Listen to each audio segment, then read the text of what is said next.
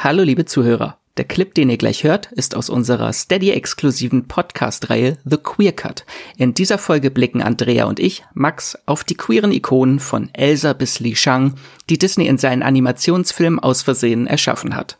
Zudem erklären wir euch, was sich hinter den Begriffen Queer Coding und Queer Reading versteckt und warum dies ein wichtiger Teil der LGBTQ-Kultur ist.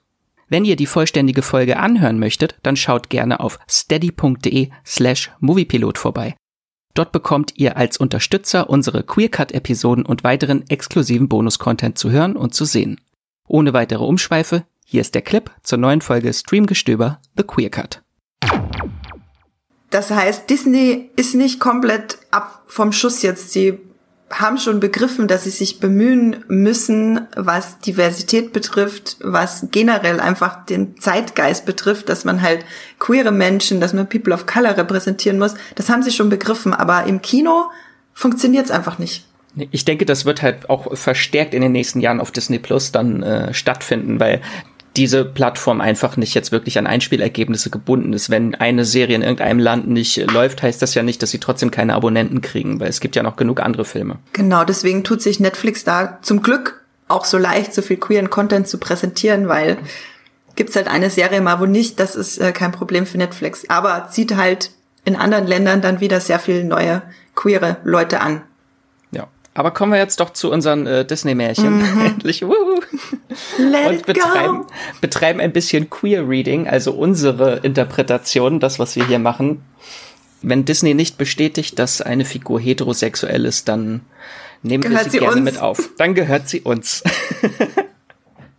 nee, das ist eigentlich genau der falsche Ansatz. Man soll das ja nicht so in schwarz-weiß einteilen, aber ähm, diese, diese Aneignung, über die wir vorher schon geredet haben, die ist mir persönlich auch unfassbar wichtig. Also das ist auf jeden Fall äh, Disney Charaktere queer zu lesen, ist auf jeden Fall ein Teil von meiner Persönlichkeit, weil ich, ähm, als ich Frozen damals im Kino gesehen habe, wirklich, ich habe einfach Rotz und Wasser geheult, weil ich dachte, krass, da habe ich gerade einfach eine Coming-out-Story gesehen von einer Disney-Prinzessin. Wie cool ist das denn?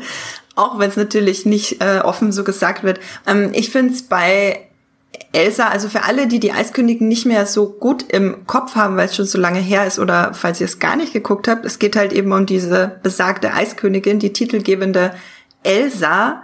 Ähm, sie lebt mit ihrer Schwester im Schloss in Arendelle, ein fiktives kleines äh, Dörfchen im Norden. Und ihre Eltern sind gestorben, als sie sehr jung war. Und sie hat ähm, sehr äh, powerful, was heißt sehr mächtige äh, Kräfte, äh, Eiszauber. Und die werden aber ein bisschen zu mächtig. Sie kann sie nicht kontrollieren. Und die Leute haben deswegen Angst vor ihr. Und sie schließt sich in einem Eisschloss in den Bergen ein und äh, zieht sich zurück, wo sie endlich sie selber sein kann, weg von allen Leuten und dort blüht sie dann auf.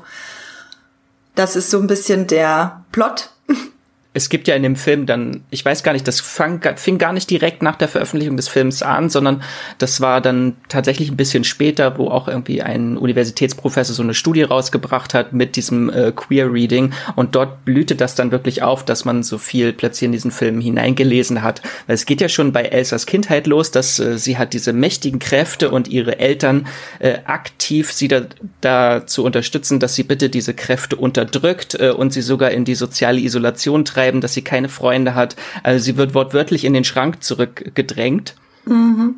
Und da, da, da fangen halt schon die Anzeichen an, dass ihre Figur queer sein könnte. Und natürlich am Ende, mir fehlt das deutsche Wort nicht ein, embraced sie ihr Anderssein. Umarmt.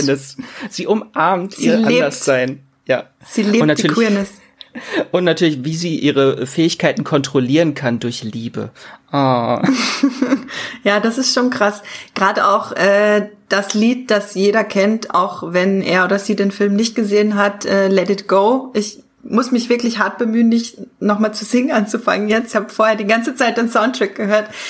In dem Lied äh, vereint sich das dann ja auch alles, dass sie isoliert ist aufgrund ihrer Identität, dass sie jetzt endlich zu sich selber finden kann, dass sie keinem Ideal entsprechen will, dass sie keine Regeln mehr befolgt und dass sie kein gutes Mädchen mehr ist, keine gute Tochter mehr. Das finde ich da auch irgendwie sehr ansprechend daran.